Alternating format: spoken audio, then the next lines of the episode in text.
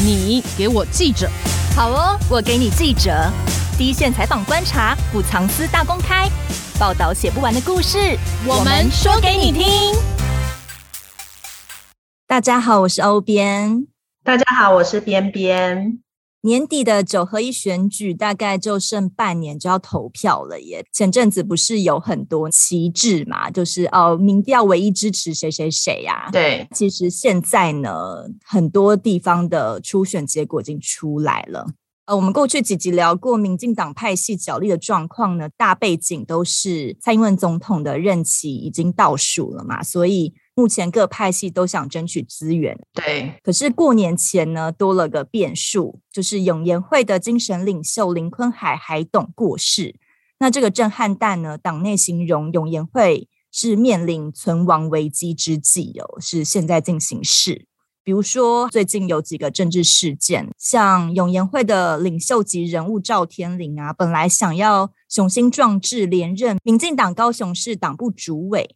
但后来，高雄市长陈其迈乔乔竟然就不选了耶！这中间有什么故事吗？待会我们会来讲一下。另外一个是以蔡英文为共主的英系，以前呢都是很相忍为蔡嘛，因为就是毕竟我们要团结一致，他们都一直打着这样子的旗号。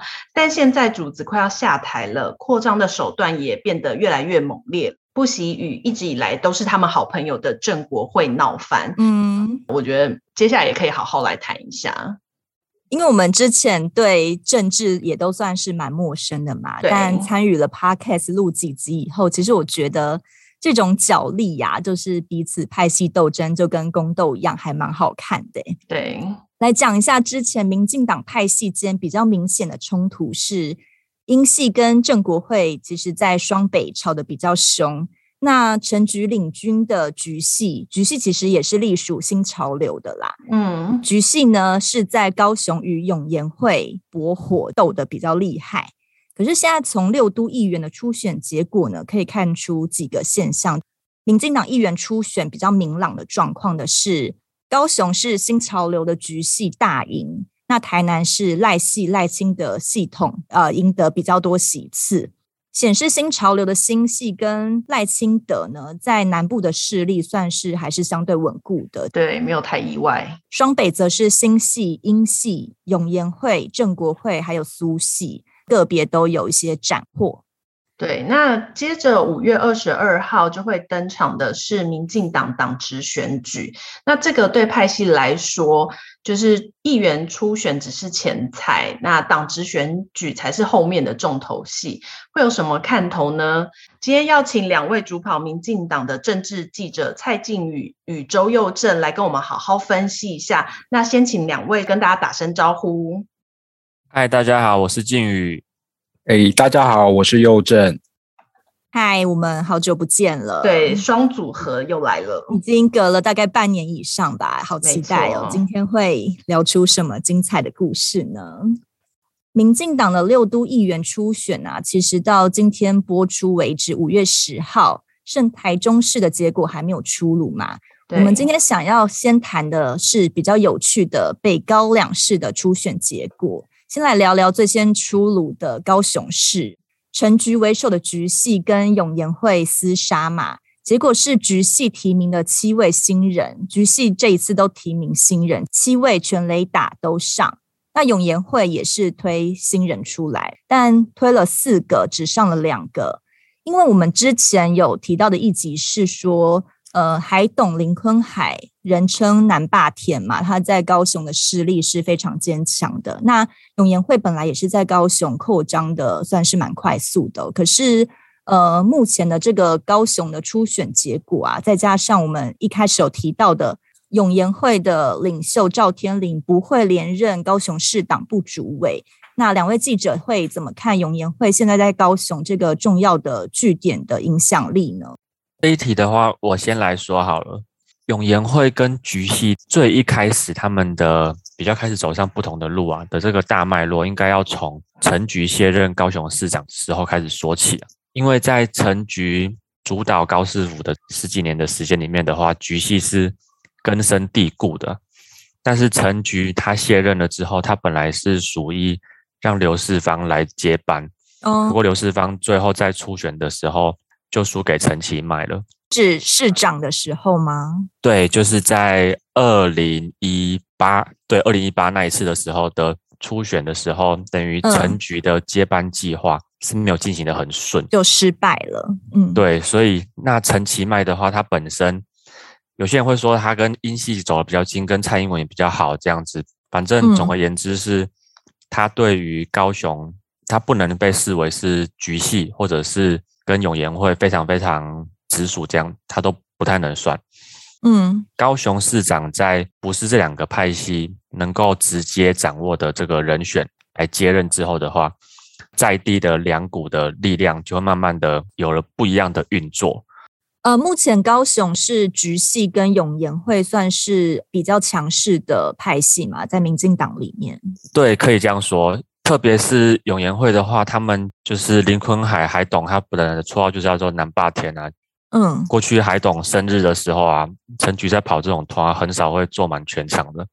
但是海董的生日，他是会坐满全场的，所以也是看得出来说，很给他面子嘛。对，这个永延会在高雄的势力跟这个实力是不容小觑的。嗯，那这几年的话的运作下来，因为永延会在高雄的算是代表人物，就是那个民进党立委赵天麟。嗯，对，那。赵天麟的话，他在跟陈其迈补选的那一次，就是韩国瑜被罢免掉了之后，陈其迈又再批战跑出来补选的那一次。因为毕竟以现在的生态来看的话，局系的立委在高雄还是占多数。那陈其迈他挑选了一个赵天麟来担任他的竞选总干事，这种跟海派之间。也是保持一定的友好度的这种关系，有被大家放大检视啦，这样子。嗯哼，所以局系这边会比较不高兴嘛？其实，其实说不高兴倒是也还好。高雄比较是走的是一种，也是派系共治的平衡。以陈其迈的立场来说的话，他就是尽量能够维持住这个平衡。所以，像虽然赵天麟是担任他的竞选总干事，但是他又选上了之后，他的副市长。也是用了一个局系的老将史哲啊，来继续担任他的副市长，所以也不是全部都是把两个派系的人都逐出市府，都换成陈其迈自己直属的人。那我们的这个前提有了之后，再来看这一局就会比较清楚了。嗯，这一局大概就算是两边的势力真的打破了这个所谓的平衡，因为在议员的布局上。我们的看法会比较偏向于说，因为陈其迈的连任是一定没有问题的，在二二年的时候，也不是说一定啊，就是没有出什么大的状况的话，应该是比较稳定的。就跟之前本来大家也觉得陈其迈稳上，结果杀出一个韩国瑜就翻盘了。只要不要出现这么极端的状况，陈其迈应该还是稳的吧？对啊，对啊，所以其实两边的派系在着眼的比较会是在下一次二零二六，嗯，高雄市长的位置。那这一次的议员就会变得比较重要，特别是永延会，他们在议会里面的席次还是相对的少一些的，也是希望透过这一次的布局，能够有更多的人选进到市议会里面这样子。这个是第一层哦。那第二层更近一点的这个地方，就是在议会里面的议长的这个位置，因为我们知道高雄虽然绿色执政了很久，但是呢。在市议会的议长始终都是国民党籍的，就是议会是还没翻转的。是因为国民党籍的议员还是比较多吗？议员加上无党籍的这种比较稍微偏蓝的，加起来还是比民进党的席次再略多一些。哦，到这一届都还是这样子。嗯，不过民进党他们评估这一次就是二二年的这一次议员是蛮有机会能够在议会过半的。嗯，那既然议会过半了，马上跑出来的一个问题。就是谁来当议长，哪一派的人当议长？嗯、对啊，所以两边的派系，远一点的是看到下一次的市长提前布局，近一点的话，这一次的议长，他们两边都想要争取了，所以才要提新人。因为如果新人上了很多，他们在议会里面的票就多了，那他们这个系统的人要选出来的议长就比较有机会。哦，所以提新人会比较呃。应该说提老将出来跟提新人之间的差异是什么啊？其实哈、哦，可以补充一下的是说，他们虽然提新人啊，嗯、不过那些老将都还是有，几乎他都还是有参选连任了，只是说、嗯嗯、除了这些老将之外，这次又额外提了七个新人，那永延会又额外提了四个新人。哦，原本基底的都还有。对对对对，是这个概念。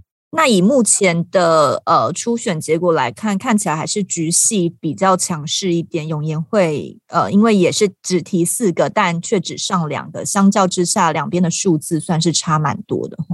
是啊，这个很明显的一点哦，因为局系这边他们属意的议长的人选是康裕成，嗯，也是一个老将了。那永延会这边的话，他们本来属意的是蔡昌达，之前有当过副议长。嗯不过很特别的状况是，蔡昌达他竟然在初选中也落马了，所以本来主意当议长，竟然他在初选就没过了。对啊，所以这个也是大家看起来说哇，就是蔡昌达落选的时候，初选就落马的时候，大家其实在很意外之余，也是看说哇，那永延会这一次在议会里面是真的没有办法再跟局系分庭抗礼啊。嗯，如果过半的话，议长大概就是局系的囊中物了。这样子跟海董过世，感觉那个靠山突然没了，有很大的关系吗？这种很难去论证出那种直接的关联，但是这种影响力绝对是有的。而且就是因为海董过世的这个事件，被视为永延会的转捩点，那菊系当然会特别希望说，在这个节骨眼上面，先去压制住永延会的发展。那确保说我们这个地方还是原本的局系系统继续在高雄保有这样的影响力啊。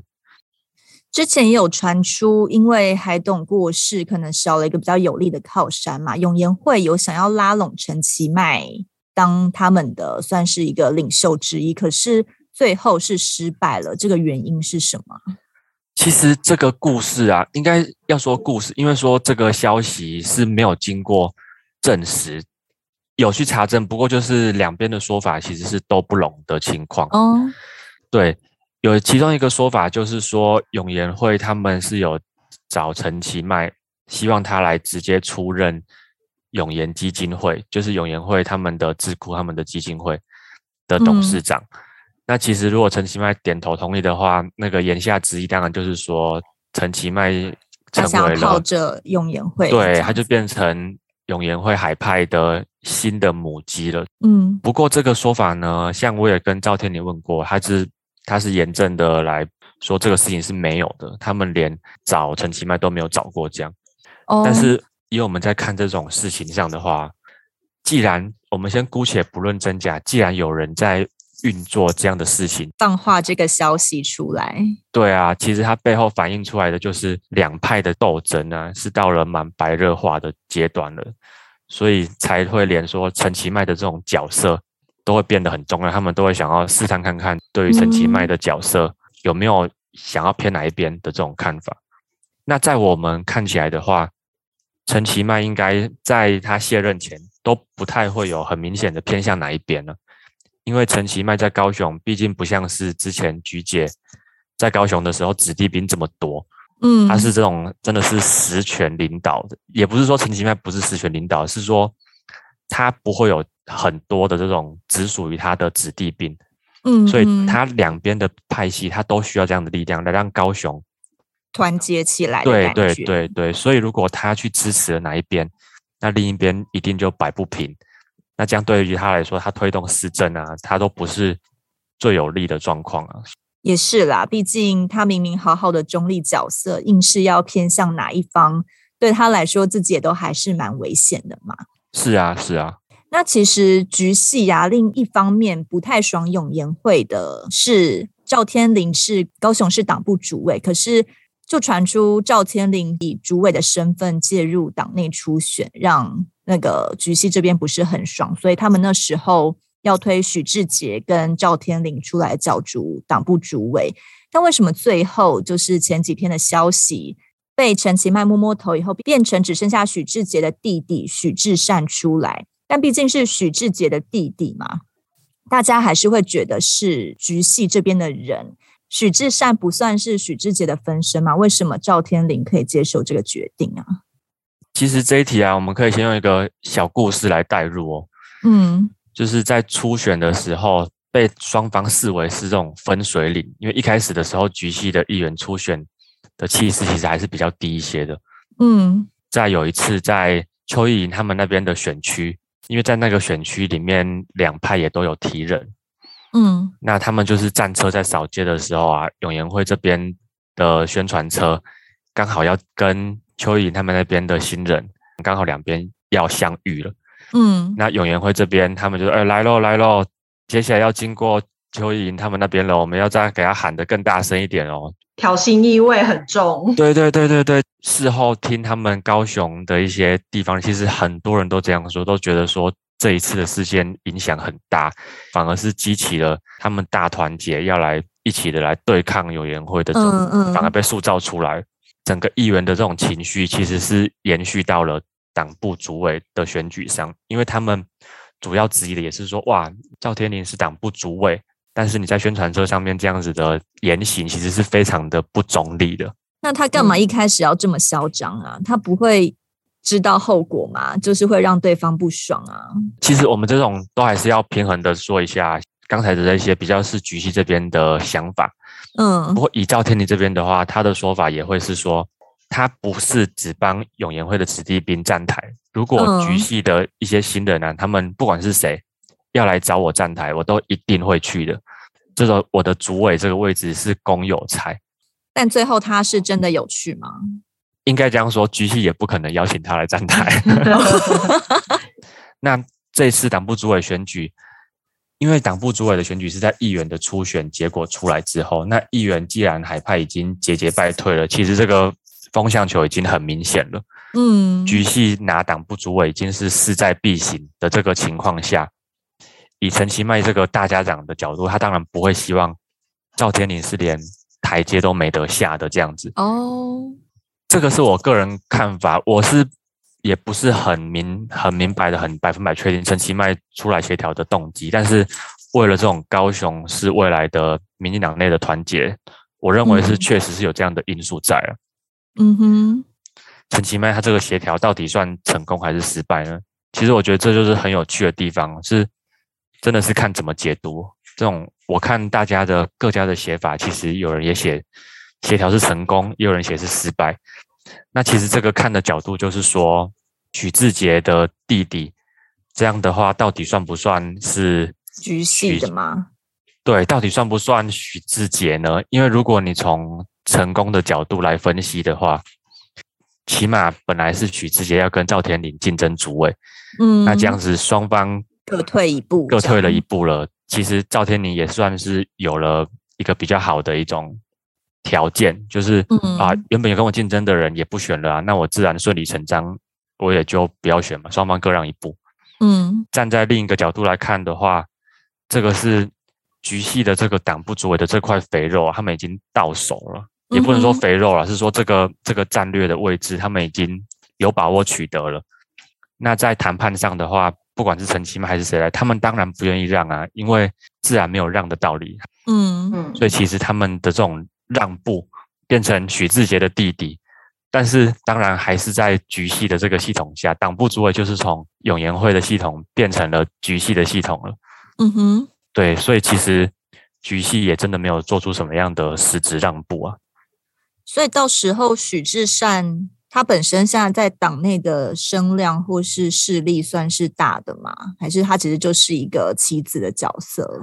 因为党员投票的情况会比较特别。党员投票还是只有党员可以投，一般民众不会，所以这种声量啊方面的话，比较不会是主要的影响。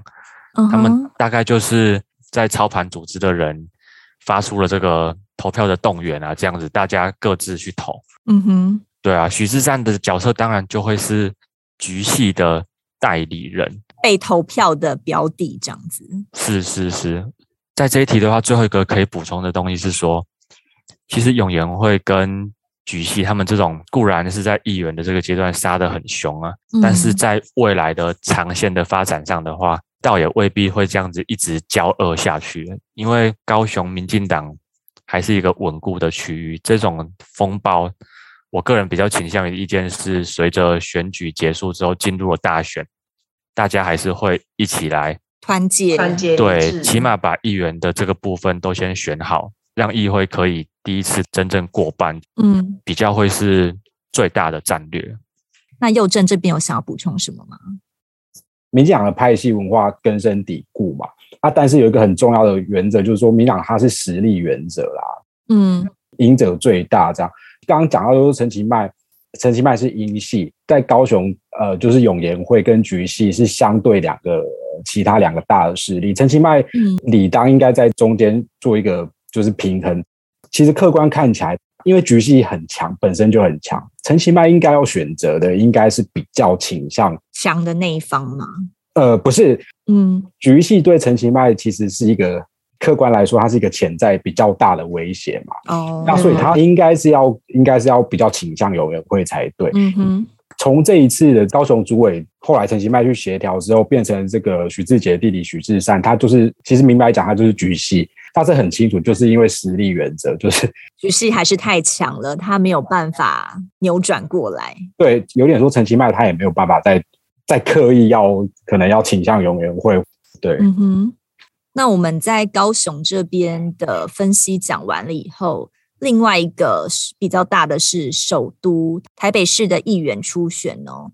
民进党方面呢，其实本来预计是提名二十六席议员，初选的结果是英系拿下八席，新系推六个人，然后都上。堪称两个大赢家。嗯，永延会呢，则是四席上了三席，在台北反而选的是比在南部好，比在高雄跟台南都好。会怎么看目前整个议员初选的这个分布的生态呢？民党每一个派系在就是各个县市的那个政治势力都不太一样。那以台北市来说，嗯、其实。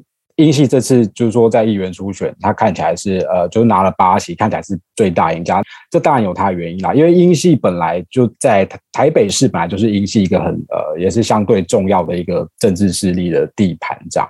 嗯，英系有一个重要的人士，就是前国策顾问黄成国。哦，对，他是算是英系的呃代表性人物之一。黄成国的政治地盘主要就是在台北市为主，这样。那也就是说，英系。就是说，黄成国他就是英系在台北市的，不管是党内选举、党职选举啊，或者是说对外面的选举，一个很重要的操盘者的角色啊。那所以就是说，英系在台北市初选这一关获得不错的成绩，其实应该是可以预期的这样子。毕竟只是初选啊，啊，初选的时候会有一些比较争议的的话题人物。那比如说，英熙这次找的那个、嗯、就是那个焦糖哥哥，嗯，陈嘉欣，就是大家都。大家都知道他是很爱在网络上讲话，引起一些风波。是是是对，你们讲的比较客气，他其实就是 他其实就是绿营的侧翼嘛。那这个话也不是我们媒体说，这是他自己也说的。嗯、他就嗯一四五零嘛，他非常自夸这样。对对对，陈嘉行他在那个呃去年中旬，呃去年大概五月的时候加入民进党。他本来就是有想要从政的想法嘛。对，他布局了这么久的侧翼，最后其实是想要参选，是不是？就是说他在加入党之前的那些动作，是不是为了从政准备？就是当然各有说法。只是说他加入民进党之后，嗯、当时党内就有听到一些消息，是说陈嘉行他有主动释出说他想要参与选举的这个讯息，这样子啊。嗯，那呃各派系可能多多少少都跟他也有一些互动，这样。那最后他为什么会落脚英系啊？据我了解啦，就是说英系也觉得说他网络声量很高，然后会有话题。嗯、其实所有这个基层选举啊，明代、市议员这些选举，基层组织其实是最重要的，让你能不能在初选或者是甚至大选脱颖而出的最重要的关键。就是有没有在在地服务过吗？对，有没有在地耕耘啊，服务这些才是最重要。那陈嘉欣因为没有，嗯、可是他网络声量高，那英系可能也想说，就是就是试试看嘛，就是反正他网络声量高，话题性也十足，那看能不能、嗯、彼此互相拉抬的感觉。对对对对，彼此互相拉抬。但他没上，对 他没上。其实早在就是一直以来啊，就是他从他宣布这个投入初选以来，一直以来他的民调都是。低的，就是不足以让他胜出的。都知道他可能不一定会上了，为什么还要把那么大的资源压在这个人身上？对，这个有两种说法啦，一个就是说，因为台北市其他英系提名的人选大部分都比较稳定，可能就是就就赌赌看的概念，奋力一搏，然后就是就是全力抢救这样。那显然到到最后还是没有过关。嗯、这第一个层面，那第另外一个角度回头来看。大，因为它是一个高话题性高的选区嘛，大家就会放大去看。哎，你看你英系用了这么多资源、这么多力量去帮助他，结果还是输，显示你英系好像也没有多厉害这样。嗯，不过客观来讲，因为台北市英系还是初选还是拿了八席，根基还算是稳固的。那另外一个刚刚就讲到就是新潮流嘛，因为他也拿了六席。那新潮流比较特别，就是说他这一次在。不止台北，在双北啦，他们选举是很明显打了一个团体战。嗯，他们的提名也是相对保守，像这个台北市六席，他们就是推绝对会上的人吗。呃，对，嗯，新潮流是民进党内最大派系，嗯，但是他们是相对低调，因为他们过去的传统就是奉行老二哲学。可是这一次，他们就是有一点，嗯，有点改变过去相对低调的做法，就很明显来打一个团体战。然后就是新潮流台北市的这个立委叫吴思瑶，他前阵就组了一个新潮流 Plus，就是新潮流加加号的加，大家都很爱 Plus 一下。对对对，就是说透过新潮流的立委啊、议员这些明代集体来拉抬这些参与初选市议员，帮新系。的自己推出的人选去浮选，这样，那看起来也是效果也是不错的，嗯、也是蛮好。对，显见，呃，新系在各地的组织层面还有政治实力还是还是很稳定的。这样，那永延会之前呃刚谈到在高雄跟台南可能打的仗不算漂亮，但他现在在台北是四席上了三席，这场仗算是打的相对的精彩吗？目前看来还还不错，至少初选这一关就是有稳住，那就看接下来大选的结果。那台北也有一个比较特别的现象哦，是已经裸退的两个人，卓荣泰跟罗文嘉，他们两个其实本来在帮助蔡英文连任，并且回国党主席以后，几乎就看不到人了嘛，然后也这两年很少谈政治啊。但今年两个人突然冒出来主导成立民主活水连线，这算是一个新的系统嘛？那这次也是在台北初选提名两个人都铩羽而归。这两个人这一次的动作啊，为什么要突然冒出一个民主活水连线？他是想要做什么？这个他其实也不算是一个真正所谓新兴的派系啦，因为他是这次才出现。那他当然他关键的这个。呃，发起跟推动人就是像像刚提到，就是呃，这个民党前主席卓荣泰跟卢文嘉这两个人被说是挺赖清德的这个色彩比较鲜明。其实他背后的脉络是这样，就是当初那个二零一九年，呃，这个蔡英文跟赖清德在党内初选的时候，那当时就是说，嗯、一开始这个赖清德是比较客观来看，他是比较占优势的。那所以说那时候英系当然。也是要奋力帮蔡英文就是连任嘛，所以才会有一些初选延后啊等等这些动作。英系在当时在民党里面的权力结构还是占比较多数。当时卓荣泰、罗文嘉对于这个初选时程要不要延后这件事情，其实是比较倾向依照原来的党的规定，就是说是站在赖清德这边的嘛。站在赖清德这边，然后那当时英系的。这一大批人马就很很很不爽，不爽这两个人。对，所以从这个时候开始，呃，卓荣泰、呃罗文嘉就比较被认为是呃支持赖清德这样。当然，他们主观的想法是怎么样，这个他们一定不会透露啦。只是说客观看起来，从二零一九年那个初选的那个事件之后啊，就是英系就觉得他们两个是呃，就是不是站在蔡英文这一边的这样。对，嗯，那这次这个民主活水，就因为大家说这个民主活水是呃挺赖，或者是跟赖清德有关系，可是是说到底是赖清德的主观意识下有这个东西，或者是说他们卓荣泰、卓文家成立这个来帮助赖，这个东西就是我自己是觉得它就是一个呃相辅相成这样，就鱼帮水，水帮鱼这样子。嗯哼。以这次的初选来看，因为就是民主国水在台北推派了两个人嘛，嗯，但都没上，都没上。那有一些人就会刻意连结说，哎，这是不是挺赖派的失败？这样，那其实我觉得这个是就会有一点过度解读。嗯哼，我觉得不用过度去将它连接，它是比如说是挺赖派的这个失败或怎样，因为它毕竟只是刚开始这样。那这一次的议员初选都没上的话，这个活水之后还会继续运作吗？民主活水应该还是会继续运作，因为赖清德还是要选二零二四。哦，只是说他会透过什么方式？因为呃，年底的选战，民主活水看起来是没有没什么用了，这样对，比较就可能比较没有 太直接了，是不是？对对对，参与度不高，是是参与度不高。可是如果我们姑且称之它为外围系统、外围组织好了，那赖清德随着这个今年选举完二零二，接下来要就是要朝向二零二四，他势必还是会在。嗯，外围做一些其他的帮助赖清德的动作。呃，现在顺势谈到了赖清德二零二四要不要选嘛？那他能不能顺利选的一个关键呢？其实也就是今年民进党两年一度要党职改选，那最快的一个进度是在五月二十二号要办理党员投票，选出全国党代表嘛。那七月的时候才会召开全代会。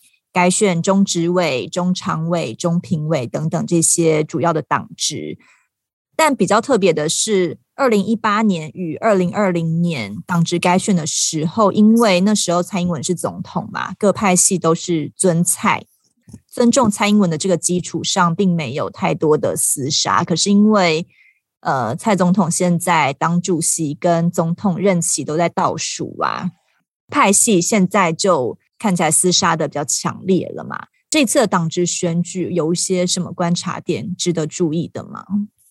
这一题我来说好了。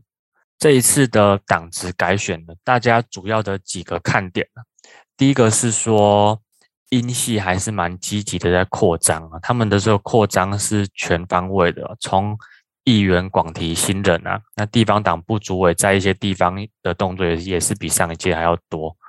嗯，在县市长的布局也是最积极的。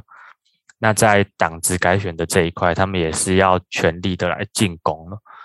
那第二块观察的重点是说，永延会他们能不能够保住目前在党内党职的这个势力，大概是这个两大的一个重点哦。嗯，目前是可以先来综合盘点一下，说当前的。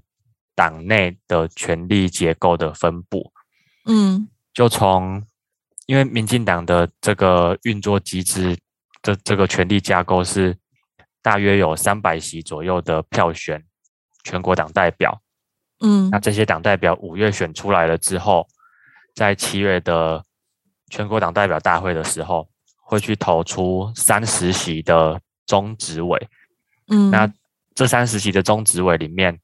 会再去投出十席的中常委，那中常委就是民进党内的最高决策机构，这样子就是各个重要的议案啊，其实都要在中常会。那更重要一点的，要召开中执会，嗯，来做通过。这样有了这个权力架构的概念，所以我们从最顶端的中常委，其实就可以看出说，这个目前的各派系的。权力架构的那个分布大概是怎么样？嗯，目前的话，实习的中常委里面是新潮流是占最多数，他们是有三席。哦，那英系跟正国会都是两席，这样的话三四五六七七席了。然后苏贞昌那边的苏系有一席。哦，那何志伟他们家族的绿色友谊连线也是有一席。嗯，接下来一席就是永延会他们那边。现在有一席王定宇，嗯哼，那会比较有趣的地方啊，是在于说，像我们刚才提到了，是三席的中执委就可以选出一席的中常委，嗯，但是不会那么刚好对出三的这个倍数。就例如说，现在英系有六席的中执委，他们是应该看起来就是两席，但是如果他们这一次多选了一席，的中执委的话呢，那多出来的这一席就有运用的空间了，就是可以去跟别的派系做谈判啊，嗯、要交换什么样的东西啊，这样子。像郑国辉这一次，他们目前是五席的中执委啊，这种看起来也是不太稳定的，能够获得两席的中常委，没办法很百分百的确保。嗯，所以接下来的一个看点，当然五月的时候，各派系会去积极的先让自己的党代表能够冲到最多数。嗯，但选出来了之后，其实他们去算一下那个票数。大概十一、十二席，因为还要加一些当然党代表，大概十一、十二席左右的党代表，或许再多一点，十几席的党代表可以对出一席的中执委，嗯、所以他们党代表选举完了之后，各派系其实就大概算得出来，自己可以拿下几个中执委。中职位对，没错。那去运作算出来了之后的话，他们如果这个中职委的席次有多，或者是说差多少而已，就可以再。多进攻一席中常委，那这就是派系之间合纵连横的地方了。大家关注的一个点是说，英系的强势之外的话，是说永延会能不能保住这一席？那要是他们这一席保不住的话，嗯、他们的势力是由哪些派系来继承？重点还是要在于他们先各自努力去冲党代表的票。那在二零一九年的时候，其实就有人说赖清德是因为在呃党代表选举啊，就是。呃，党职上面他其实人马安排的是比较少的，所以在初选的时候是比较弱势的。所以这一次卷土重来的时候，他有在做任何超前部署的动作吗？这个的重点啊，是一定要提一个事情，就是二零一九年的党内总统大选初选，赖清德挑战蔡英文的那一次。嗯，那在那一次上面的话。赖清德的阵营，他们很明显的感受到的是，整个中执会里面在讨论的时候的方向，都是对于他们自己阵营蛮不有利的。像最重要的一个点，就是他们认为的，当然会是说，初选本来民调的时间是定在那个时候，但是中执会把它延后了。嗯他们都认为说，这个延后当然是对蔡英文是有利。嗯，那包括那手机民调五十趴五十趴，市话跟手机五十趴五十趴，也认为是对蔡英文有利，因为赖的支持者年纪会比较年龄层会比较大一些，市话的话应该会比较有利，所以赖清德阵营他们感受到很明显的就是中指会上面他们没有援军了。那个时候赖清德有一个子弟兵，台南的立委林俊宪呢，他在中指挥上面。大概几乎就只剩下他一个人在力抗这种泛英系的这种声声浪，嗯哼，所以其实他们阵营对于这一次的事件，他们也是有点怕了。是是可以这样理解，所以在这一次的党职选举上的话，赖清德的阵营他们也会希望说能够再多一点的琢磨。现在就会变成说，只有赖清德在积极部署二零二四，其他派系就是先把。党支先拿下来再说，到时候再看要推谁出来嘛。其实，因为赖清德也还是在新潮流的这个系统里面，他也不会说是自己独立出来一个系统这样子，要在党支改选中自己开疆辟土。嗯，只是说他会更琢磨于说，让新系里面的更多是支持他的。对对对，更这种立场上是属于更。更友善，或者是说更力挺的这样的色彩，会去想要更琢磨一点，这个是这是一定会有的。最后再来谈谈台北市长的人选。那大家最知道的是，英系一直以来都是比较属于那个疫情指挥中心的指挥官陈时中。那之前就是因为防疫做得蛮好的嘛，所以他那时候声量也是很大，然后大家也觉得哦。对，那就应该推出陈时中是稳稳的，但是因为你也知道最近的那个疫情有点有点严重，对，爆发的有点不可收拾。那这时候如果要去选市长的话，是有办法选得上吗？那另外一个就是他的有可能的竞争对手就是郑国会的林佳龙，那他前一阵子也有表态说，六都之中他只有在准备台北市。那虽然他自己也说不是非他不可啦，但是。其实我觉得他的那个表态就已经有一点点显示他自己的意图。那这场首都市长之战啊，绿营派出的人选会因为疫情而有什么变化吗？呃，陈时中参选台北市长，在绿营里面，他确实是绿营里面呼声最高的人选。他是英系比较，不是比较属于，是强烈属意的人选，哦、就是英系就是 其实完全就只想要他了，这样。英系就是要陈时中来参选台北市这样子。嗯，这第一个，第二个就是说，因为现在民党在的提名。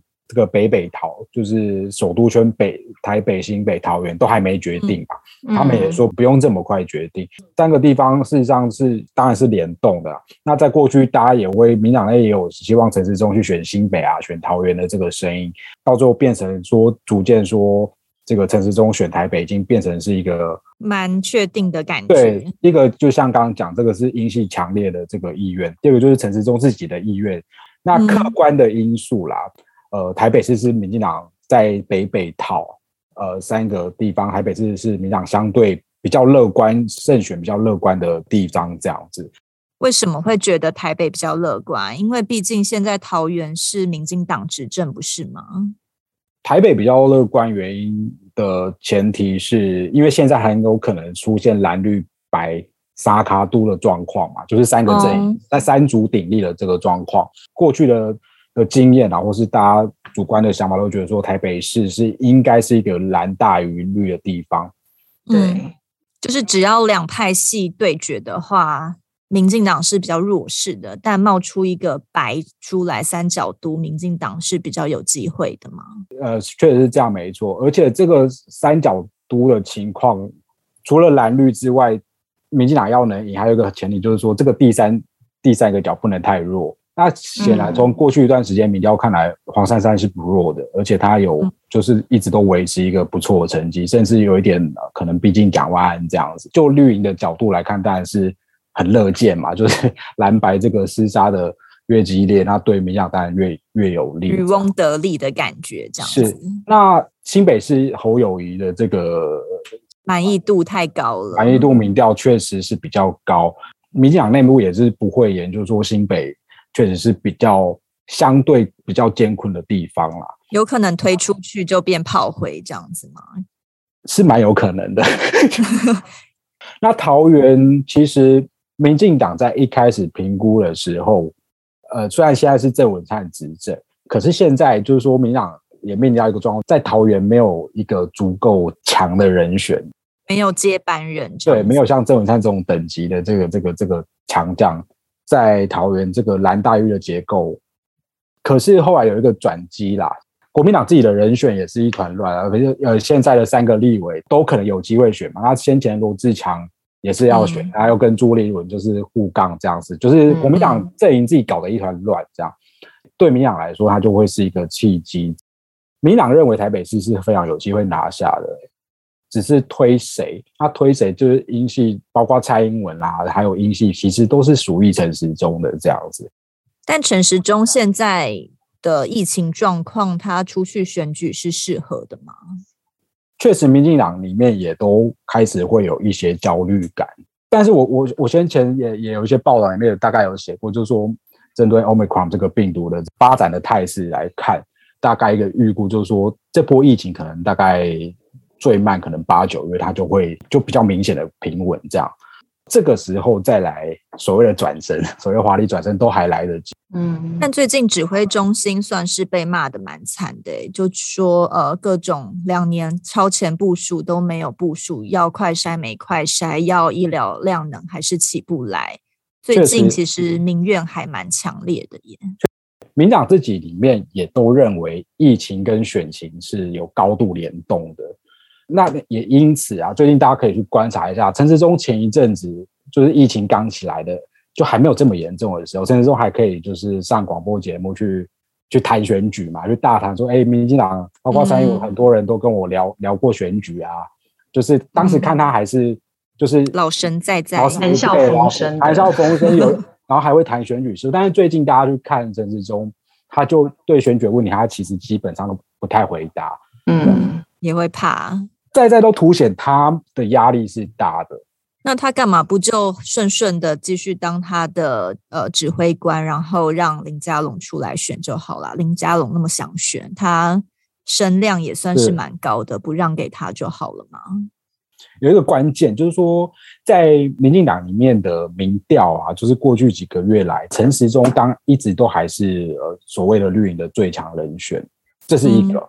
那、嗯、第二个就是说，其实民党内部也会有透露啦，就是说其实北台北市，因为现在六都民党六都市长的人选都是征召嘛，那也就是说蔡英文的。这个意见或意志就会相对重要。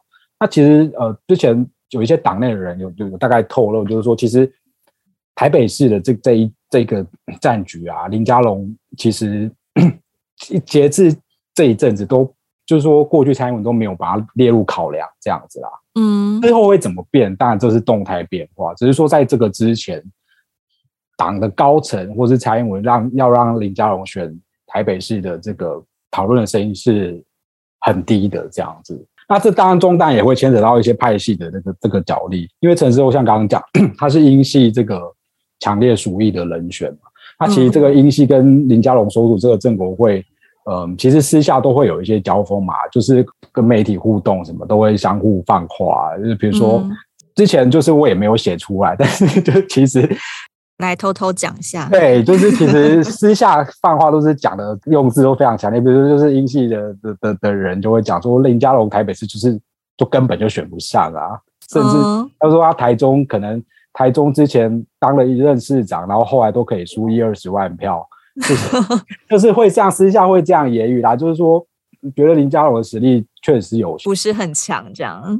林佳龙的这个个人的特质，他可能比较只能抓得住所谓绿营的支持者这样子。嗯嗯，当然了，英系的论述是会认为说陈时中他是有办法抓到绿营以外的，掌握绿营以外的，比如说中间选民啊的支持的这样子。只是说现在刚好疫情这个因素，那疫情会怎么样影响，这就还要再观察这样子。他真的要保佑大概七八九月可以。接下来，不然你看，现在死亡人数也增加，中重症也增加，他再不 hold 住的话，可能不太能选。对，就是因为这个变数还存在，但是当然到了此时刻，陈时中还是最最最可能出现的人选。那因为疫情的这个变数，所以才让林佳龙还是继续的有在有说话的空间。是是是，这个用时下最最流行的话来说，都要叫做林家龙是类表态了。哦，类表态，现在只要加上类都可以。他在看的东西，当然就是说，万一有这个万一，疫情真的到了什么样的一个交交叉，那么民怨真的有起来的话，嗯、那他还是有机会的。那这个东西其实可以观察的一个点呢，嗯、是户籍哦，这户籍也还蛮有趣的，因为我的我们的了解是说，陈时中的户籍应该还没有迁到台北市，应该还在。啊、我记得是中和还是永和，有一点，这可能这可能要查一下，哦、就是是在新北的。林佳龙的话，林佳龙现在的户籍是还在台中。哦、嗯，那大家也在观察说，他们两个人什么时候会有迁户籍的这个动作，大概也是可以视为一个风向球啊。因为现在民进党的六都的征召是总统自己去做征询的，嗯、不过这个这个时间应该也。最快应该也是下个月哦，因为目前还是以疫情的控制为主啊。目前这种比较复杂的问题的提名，应该是不会这么快有进展的。所以，像县市长等级的，呃，或是六都市长等级的人选，通常大概会在几月出炉？这个其实每一次不一定，今年是真的有比较慢一些。那陆续包括像我们，嗯、我们都讨论绿营的部分了，像。台东啊，花莲这种相对的没那么复杂的地方的话，也会陆续的在提名啊。那真正真正的困难的就是在北北桃嘛，这个的部分就会真的会压到比较后面。Uh huh. 除了考量到这种什么这种党内的内部的因素之外，也是要看国民党怎么出牌。桃园的这个部分嘛，uh. 对啊，就是综合起来的话。大家都在看，是是，今年呈现出来的氛围真的是这样，蓝绿都在等对方先提名。那这样不是先提名的就比较衰吗？所以要提一个最厉害的。对啊，对啊，要协调出最强，或是用什么方式找出最强的啊。现在看起来就是新竹市跟桃园市都是蓝绿都在等对方。嗯嗯嗯。今天靖宇跟佑正为我们分析民进党在呃九合一选举的布局，非常的精彩哦。那之后有机会的话，我们再来讲一集国民党好了。可以，因为我觉得其实不管是绿营，其实呃在国民党内部也非常的纷乱。对，大家也都看不懂罗志强跟朱立伦到底在 吵什么。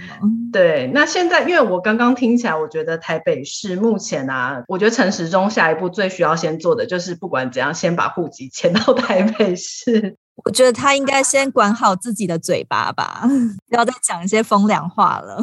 对，因为其实他他的一举一动，其实都是牵涉着呃未来他在自己在台北市的布局，所以真的是要谨言慎行啊。嗯嗯，对，今天谢谢两位来上节目跟我们讨论有关于呃民进党的呃所有的初选的角力。对，没错，谢谢两位，谢谢，谢谢，那就拜拜喽，拜拜。更多精彩的报道，请搜寻 VIP 大 U 点 com 联合报数位版，邀请您订阅支持。